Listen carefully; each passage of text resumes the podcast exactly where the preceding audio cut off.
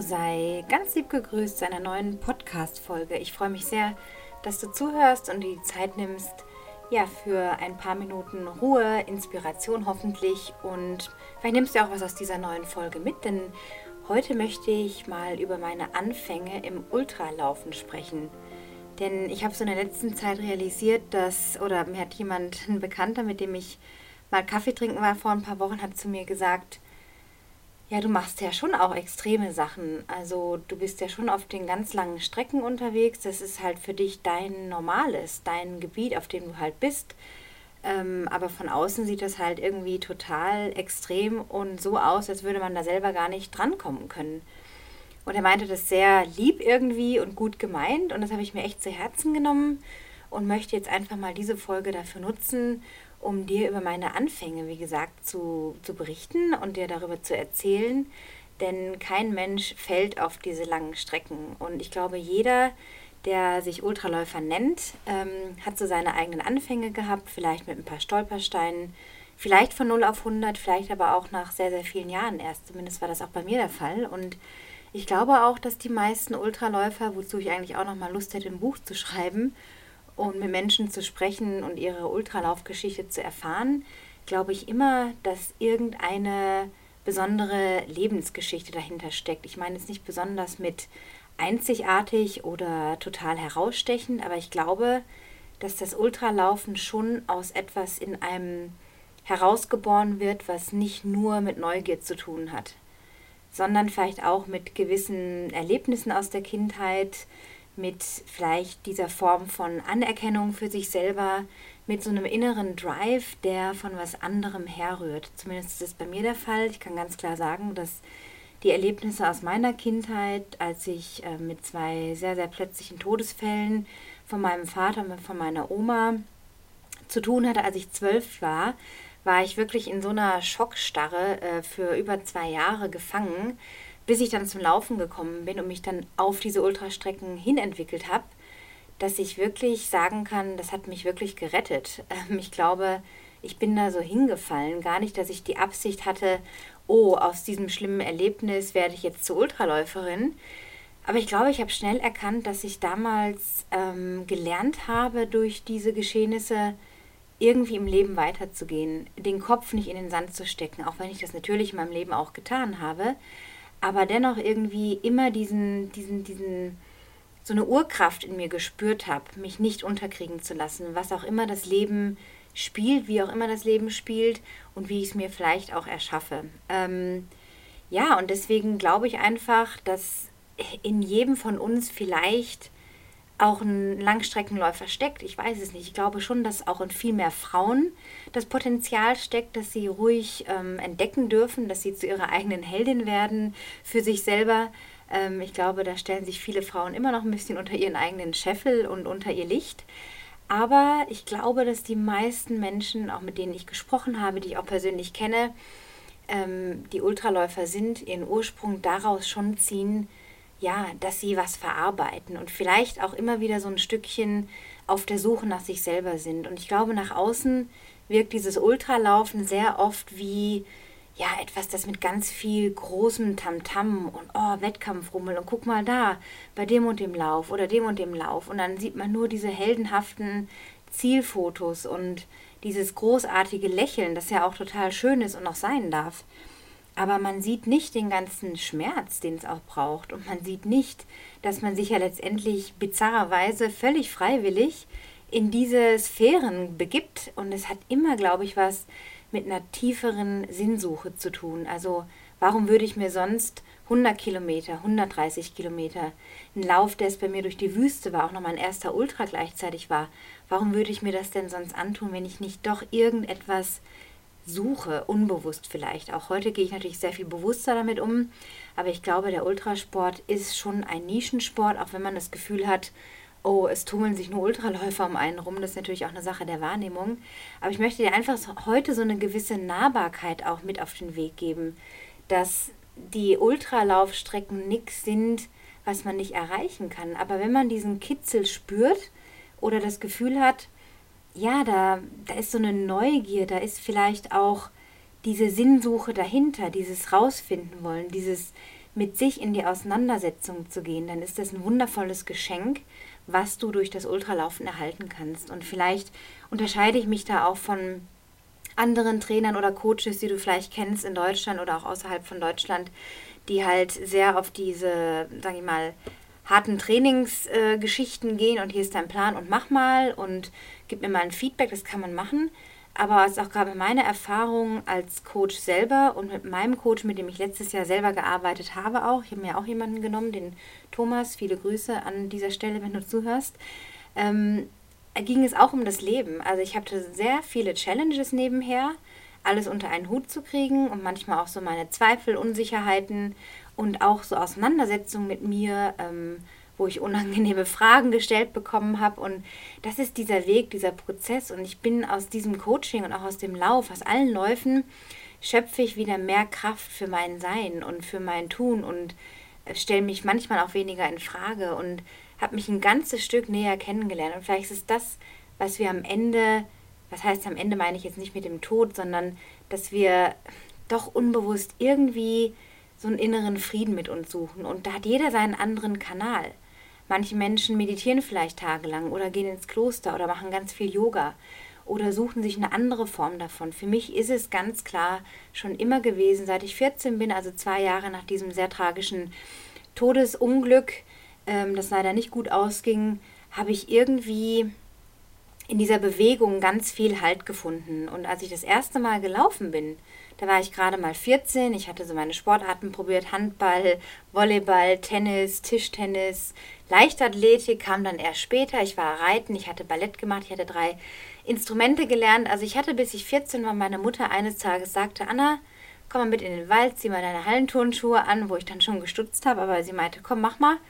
Meine alte graue Jogginghose angezogen und dann bin ich mit ihr mitgegangen. Und ich weiß noch, wie heute vor meinem inneren Auge läuft dieser Film, wie wir aus dem Auto ausgestiegen sind, in diesem Wald geparkt haben und wie sie losgelaufen ist. Und ich wusste ja schon natürlich länger, dass sie läuft.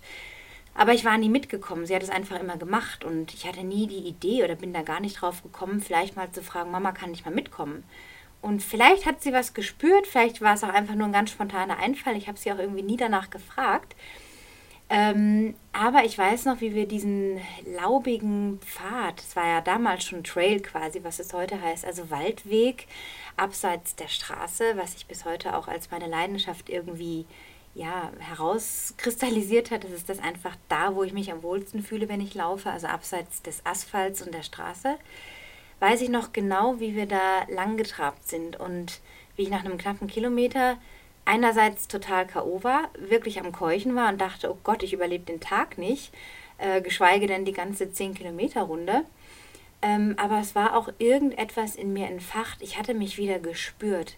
Und vielleicht ist es das auch, was vielleicht durch gewisse Traumata, die jeder von uns, denke ich, auf die eine oder andere Art erlebt hat, in der früheren Kindheit oder späteren Kindheit, ähm, wo bei mir zum Beispiel alles, bis ich zehn war, wirklich total super war. Ich war ein ganz glückliches Kind. Ich bin in sehr guten Verhältnissen aufgewachsen. Es hat an nichts gemangelt. Ähm, ich durfte sehr viel probieren. Ich war jeden Tag draußen. Ich war ein Draußenkind. Ähm, ja, wir sind viel verreist. Ich habe viel erlebt. Es war einfach irgendwie eine coole Zeit. Und dann kam dieser Zwischenfall, diese, dieser Bruch quasi, dieser, diese Unterbrechung, wie man auch sagen kann. Und da hat sich mein Leben von einer Sekunde, von einem Anruf auf den, auf den Moment dann quasi, als die Benachrichtigung kam, geändert. Und ich hatte mich nicht mehr gespürt. Ich war wie taub. Ich habe noch nicht mal gespürt, dass ich von einem Pferd gefallen war in den Reiterferien. Da war ich dann ein Jahr später 13. Da habe ich nicht gemerkt, dass ich mir mein Handgelenk gebrochen hatte. Ähm, das hat dann erst irgendwie Tage später gedauert, bis dann meine Mutter mich da abholt und meinte, oh, wir sollten doch mal ins Krankenhaus fahren und ähm, war völlig wütend auf die Reitlehrerin da in dem Camp, dass die nichts gemerkt hat und hat sich herausgestellt, dass mein Arm gebrochen war. Da hatte ich einen Gips vier Wochen und äh, ich war einfach völlig taub. Und als ich dann in diesem Wald mit meiner Mutter war, ein weiteres Jahr später, da habe ich mich gespürt, da habe ich gespürt, irgendwas lebt in mir. Ich bin nicht ganz so taub, wie ich dachte. Ähm, und das war der Anfang. Und ich habe dann auch sehr schnell, als ich im Leichtathletikverein war, gemerkt, dass mir die Sprints, also die Sprintstrecken viel zu kurz sind. Da habe ich irgendwie gar nichts rausgezogen. Ich habe dann schnell gemerkt, dass ich immer weiter will. Ich will weiterlaufen. Ich will länger laufen. Und dann ging es auf die Mittelstrecke, dann ging es nach Amerika ein Jahr. Da bin ich dann fünf Kilometer Cross-Country-Läufe gelaufen ähm, und 800 Meter, die Meile, 1500 Meter. Ähm, habe mich da ein bisschen probiert, war da auch ganz okay erfolgreich, aber jetzt nie so ein Level, wo ich dachte, da kannst du jetzt was reißen. Und ich bin einfach auch ein ehrgeiziger Mensch schon immer gewesen, auch als Kind schon. In der Grundschule wollte ich mich immer mit den Jungs messen bei den Bundesjugendspielen und weiß noch, wie ich dann immer mit dem schnellsten Jungen aus der Parallelklasse die 50 Meter sprinten durfte. Und er hat natürlich gewonnen, aber ich war knapp hinter ihm und irgendwie war ich da schon in so einem sportlichen Ehrgeiz drin. Es ist einfach, glaube ich, in mir geboren und es ist auch okay. Das habe ich auch so akzeptiert. Und ja, jedenfalls ähm, war das meine Leichtathletikzeit. Und dann hatte ich noch, bevor ich das Abitur gemacht habe, ich glaube, es war in der 12., die fixe Idee, ähm, ich laufe jetzt meinen ersten Marathon. Ähm, lange Rede, kurzer Sinn der Marathon in Berlin mein einziger und erster und auch letzter, denke ich, Straßenlauf überhaupt. Über die Marathondistanz habe ich dann nach Ach und Krach viereinhalb Stunden ins Ziel geschleppt, habe wirklich alles falsch gemacht, was man falsch machen kann. Ähm, so die typischen Anfängerfehler mit Ernährung, mit Training, mit der, Ta der Tag davor, das Carbo-Loading, da am Morgen, das Frühstück. Also es ging alles total schief, aber ich habe es geschafft und ich habe gelernt, was es heißt zu beißen und dass ich mich freiwillig in diese Situation begebe, weil ich die Herausforderung liebe. Und es hat sehr lange gedauert, bis ich mir auch als Frau ähm, das eingestehen konnte, dass ich einfach es liebe, mich zu fordern, mich herauszufordern, ähm, meine Extreme oder meine Grenzen auszutesten. Ich möchte wissen, was passiert, wenn.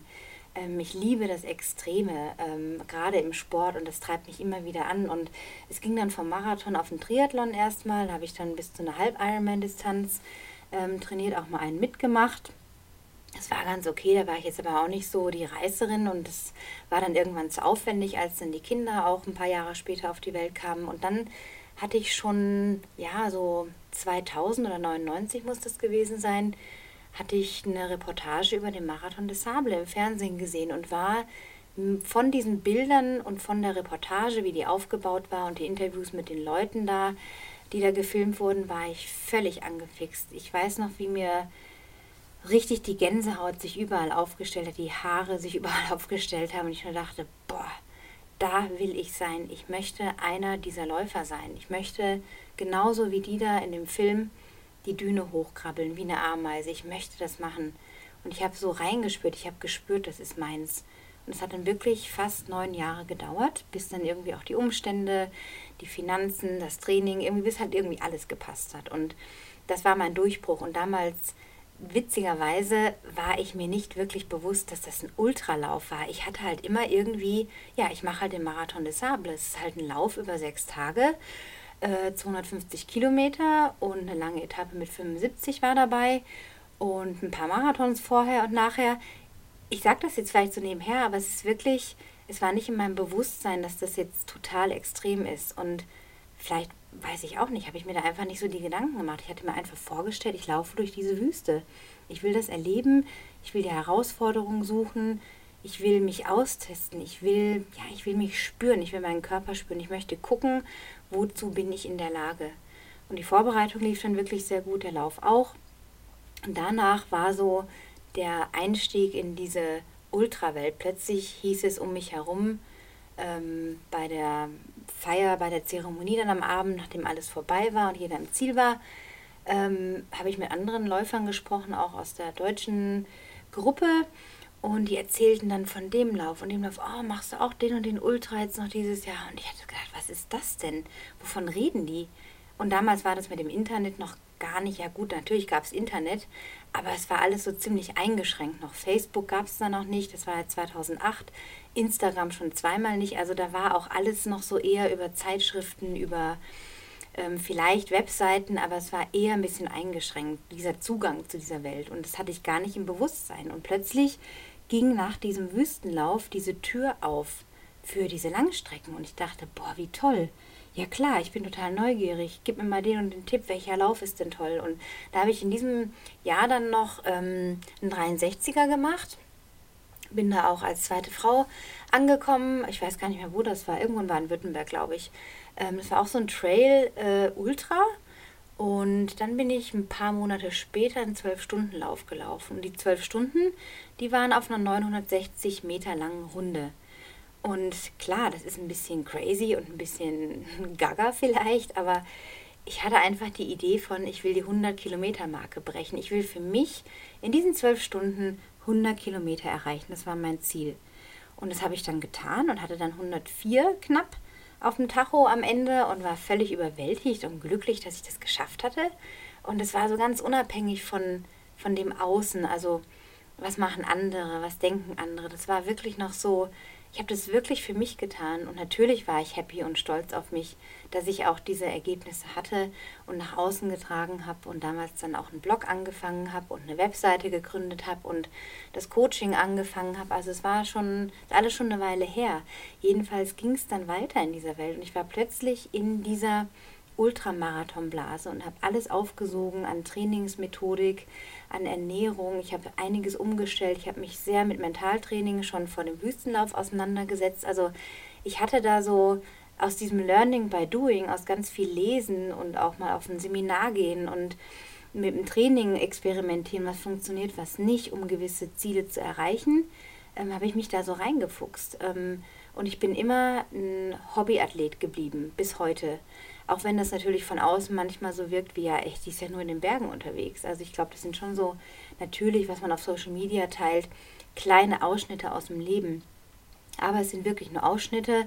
Mein Trainingsumfang hält sich wirklich in Grenzen. Da gibt es andere, die, die, trainieren das Doppelte an Kilometern und äh, Zeitaufwand. Aber das war nie mein Ziel, sondern wirklich langfristig in diesem Sport gut zu sein und langfristig vor allem auch gesund zu bleiben. Und das habe ich bis auf ein paar Verletzungen, die ich natürlich auch mal hatte zwischendurch, wirklich erreicht. Und an dem Punkt stehe ich heute, dass ich ähm, ja, dass ich einige Ultraläufe gemacht habe, ähm, die Rennen sehr, sehr, sehr bewusst wähle, mir nie das Jahr total vollknalle, sondern überlege, okay, welchen Zweck hat jetzt das und das Rennen für mich, ähm, was will ich da rausziehen, was möchte ich erreichen? Und dann begebe ich mich wieder auf den Weg. Und ich glaube, das ist immer das, dass man nie fertig ist, auch die Ziellinie über in das Ziel reinzulaufen, die Medaille zu empfangen, die Anerkennung, das ist nie das Ziel. Das ist meistens der Anfang von etwas anderem, was dann folgt. So ging es mir auch in der Wüste. Ich bin in dieses Ziel reingelaufen. Der Renndirektor ähm, hängt jedem einzelnen dieser Hunderten von Läufer, sind mittlerweile, glaube ich, über 1000, die da jedes Jahr am Start sind, hängt er diese Medaille um und ich bin völlig zusammengebrochen. Ich konnte, ich auch jetzt Gänsehaut, wenn ich drüber spreche, ich konnte es nicht begreifen, dass ich dieses Ziel wirklich verwirklicht hatte. Und dann war ich zwar im Ziel physisch, aber es ging in mir eine Welt auf, von der ich gar nicht wusste, erstens, dass es sie gibt, was ich ja gerade schon mal gesagt habe, und was alles möglich ist. Und ich habe erkannt, durch diesen Ritt durch die Wüste, durch dieses Laufen, ähm, was ein total geiles Abenteuer war, erstens mal, zu was ich in der Lage bin. Zweitens, dass wir so viel mehr in uns, mit unserem Körper und mit dem Geist bewegen können, als wir glauben. Und dass es immer noch, ja, dass es nie das Ende ist. Dass im Gegenteil dadurch noch mehr eine Welt aufgeht. Und du dann erstmal merkst, boah, was gibt's denn da eigentlich alles? Was will ich denn von diesem großen Kuchen alles probieren? Und diese Neugier, diese, dieses, ja, diese Freude daran, das rauszufinden, ist bis heute geblieben. Und so entwickelt man sich. Und dann kamen halt diese anderen Ultras. Und dann kam mal eine längere Pause und viele private Umbrüche und den Kopf nicht mehr frei gehabt für Ultras. Und dann bin ich vor drei Jahren wieder auf die Strecke gegangen und bin wirklich total happy damit, dass ich doch wieder den Weg dahin gefunden habe. Und auch als wir in die Berge gezogen sind, da bin ich das erste Mal auf den ersten Läufen kaum irgendwelche Wege hochgekommen. Zwar war ich irgendwie einigermaßen fit, aber es ist einfach eine andere Dimension hier. Und so wächst man dann da rein. Dann wächst man wie in man in Ultra reinwachsen kann, ähm, mit einer gewissen Basis, wächst man eben auch auf die neuen Strecken oder jetzt zum Beispiel beim Berglaufen. Ähm, wenn du dir schon vorstellen kannst, irgendetwas zu tun in deinem Kopf, dann kannst du es auch wirklich erreichen. Du kannst es dann quasi förmlich in den Händen halten, beziehungsweise in der, deiner Realität erschaffen und erfahren und erleben. Und dass dieses Geschenk, dass dieses Ultralaufen wirklich meistens gar nicht dieses Weglaufen von etwas ist. Dazu ist es einfach viel zu lang und viel zu öde manchmal, als dass man von was weglaufen müsste. Es ist wirklich eine tiefe Auseinandersetzung mit sich, mit seinen Gedanken, mit seinem Körper. Und ich denke auch jetzt zurück zu dieser Heilung oder zu diesem, was ich glaube, was viele im besten Sinn vielleicht auch ein bisschen an der Klatsche haben. Da gehöre ich sicherlich auch irgendwie dazu. ähm, ist es schon so, dass ich da eine Heilung auf eine Art erfahren habe. Also ich hatte dieses Erlebnis auf der langen Etappe beim Wüstenlauf, ähm, wo die lange Etappe zu Ende war und ich da nach 13 Stunden Durchlaufen am Ziel war, dann einen Tag Ruhe quasi hatte, weil wir einen sehr langen Cut-off hatten von 34 Stunden. Bin am nächsten Morgen aufgewacht aus einer totalen Starre. So wie ich am Abend eingeschlafen war, bin ich aufgewacht, auf dem Rücken ausgestreckt und ja, hatte mich, glaube ich, gar nicht bewegt die ganzen Stunden. Und bin ein paar hundert Meter weiter vom Camp in, diese, in diesen Sonnenaufgang gelaufen, gegangen und hatte so eine halbe Wasserflasche dabei, ein Blättchen Trockenseife, habe das geschüttelt und habe mich splitternackt ausgezogen und habe mir alles über den Kopf gekippt. Das ist heute noch ein sehr emotionaler Moment, wenn ich daran denke und habe da gemerkt, boah, alles ist gut. Irgendwie, es gibt immer eine Lösung im Leben. Du findest immer einen Weg und du hast so viel Kraft in dir und du, du erkennst, was in dir steckt. Und das ist dieser Transfer ins Leben, dass wenn du dich so erfahren kannst, aus deiner Komfortzone heraus, weil nur da Veränderungen entstehen. Nur da entwickelst du dich. Dann kannst du wirklich alles erreichen, von dem du weißt und glaubst und es siehst, dass es in dir steckt. Und das ist dieser Transfer, was ich gerade meine, dass man das, die Qualitäten, die du da erfährst und die Erfahrungen, die du machst, die kannst du auf andere Lebensbereiche übertragen. Wenn es manchmal Geduld braucht im Job, mit der Familie, in Partnerschaft oder mit der Gesundheit meinetwegen dann weißt du, hey, ich habe schon viel größere Sachen gewuppt. Ich bin da schon mal so und so viele Kilometer durch irgendwelche Landschaften, Wüsten, Berge, sonst wo gelaufen. Äh, jetzt halte ich das auch aus und finde einen Weg und vertraue darauf. Und das hat ganz viel mit Selbstvertrauen zu tun. Das ist nichts, was man jemandem geben kann. Ich kann auch als Coach dir kein Selbstvertrauen schenken oder überhaupt irgendwas geben, was nicht greifbar ist. Es ist eine Erfahrung. Und da arbeitet man halt hin. Das erfährt man wenn man sich weiterentwickelt. Und das passiert eben nicht, wenn man mit dem Arsch in der Komfortzone sitzen bleibt, weil man es einfach bequem findet. Und das ist das, was mich immer wieder raustreibt. Ich habe keinen Bock auf Mainstream, ich habe keinen Bock auf meinem Hintern zu hocken und den Tag vorbeiziehen zu sehen. Ich möchte leben, ich möchte erleben, ich möchte das Leben auskosten, weil es ist so kostbar. Wir wissen alle nicht, wie lange unser Leben geht. Wir können alle in einer ganz großen Absicht leben, lange zu leben, aber wir wissen es nicht. Wir stecken nicht immer in allem drin, beziehungsweise gibt es manchmal auch einfach von außen Umstände, die zu gewissen Dingen führen und da kann man nicht alles beeinflussen und kontrollieren. Deswegen, wenn du den Wunsch in dir verspürst, dich auf das nächste Level zu bringen oder irgendwie Bock hast, was Neues auszuprobieren, wenn du merkst, Du tingelst so ein bisschen in der Gegend herum, alles ist irgendwie nett und du weißt halt, wie es funktioniert und ah ja, und das und das traust du dir zu. Dann versuch mal zu überlegen, was ist der nächste Schritt, also was wäre das nächste Level für dich? Ähm, was für eine Strecke kannst du dir zutrauen? Wenn du halt zum Beispiel schon Marathonerfahrungen hast auf der Straße oder auf dem Trail, ist ja egal.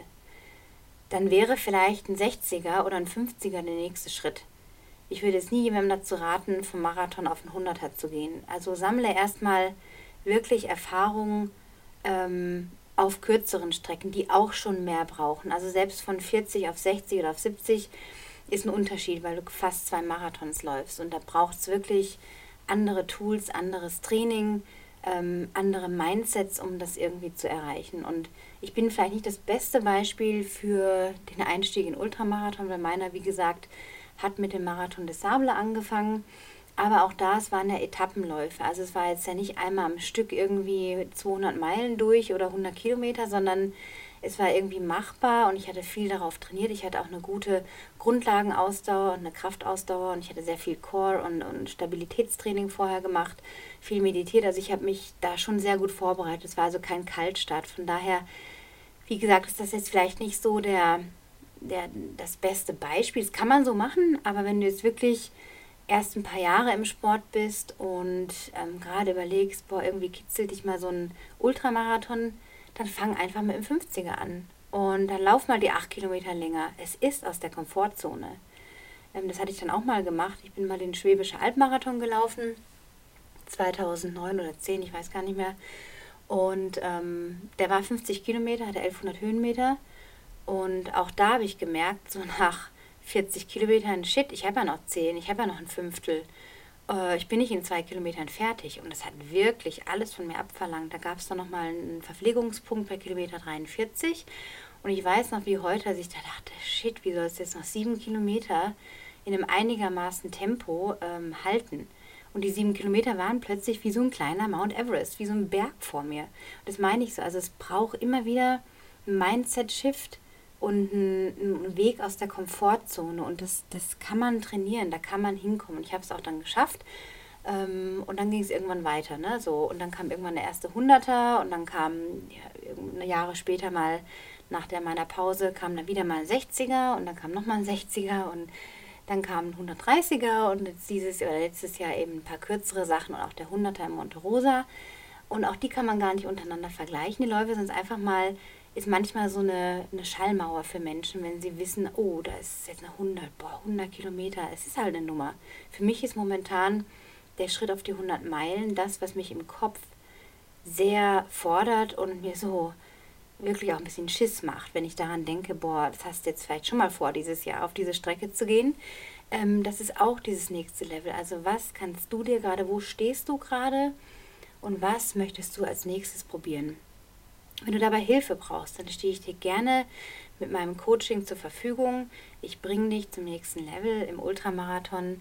Sag mir Bescheid, wenn du Hilfe brauchst. Schau sonst auch gerne auf meiner Webseite besser-leben-coaching.de vorbei. Da findest du verschiedene Rubriken. Du kannst auch alte Podcast-Folgen, was heißt alte, also die letzten Folgen oder alle, die es bisher gibt, die letzten 50 gerne nachhören. Auch auf iTunes findest du mich ähm, mit dem Podcast und kannst auch gerne, ich freue mich natürlich, eine positive, schöne 5-Sterne-Bewertung hinterlassen. Du findest mich auf Instagram unter Anna Loves to Run, wo ich äh, derzeit sehr aktiv bin, auch aus meinem Alltag berichte, natürlich so das, was relevant ist für dich aus dem Training, ähm, Ernährung teilweise oder auch äh, Fitnesstraining, alles was dazugehört, versuche ich einfach so ein bisschen meinen Tag zu teilen.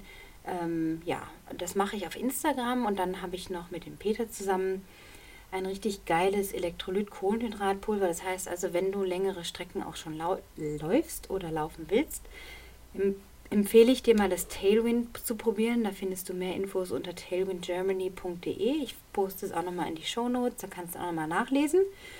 Ähm, da findest du alle Infos zu diesem Produkt. Ähm, ist wirklich genial. Ich könnte gar nicht mehr ohne meine ganzen Touren hier machen. Auch super für Mountainbiker, für Rennradler, für äh, Langdistanzschwimmer, für Läufer, Marathon, Straße, Trail, ähm, alles, was so in diesen Ausdauerbereich geht. Also schau da mal gerne vorbei, informier dich und ähm, ich freue mich von dir zu hören. Wenn du sonstiges Feedback hast oder Fragen oder einfach ähm, mir ein Thema schreiben möchtest, das dich interessiert oder mir deine Geschichte erzählen möchtest, die natürlich unter uns bleibt, dann tu das gerne und schreib mir eine E-Mail an anna.annachus.com. Ich freue mich von dir zu hören und wünsche dir eine wundervolle Woche, ein tolles Wochenende. Bis ganz bald. Tschüss.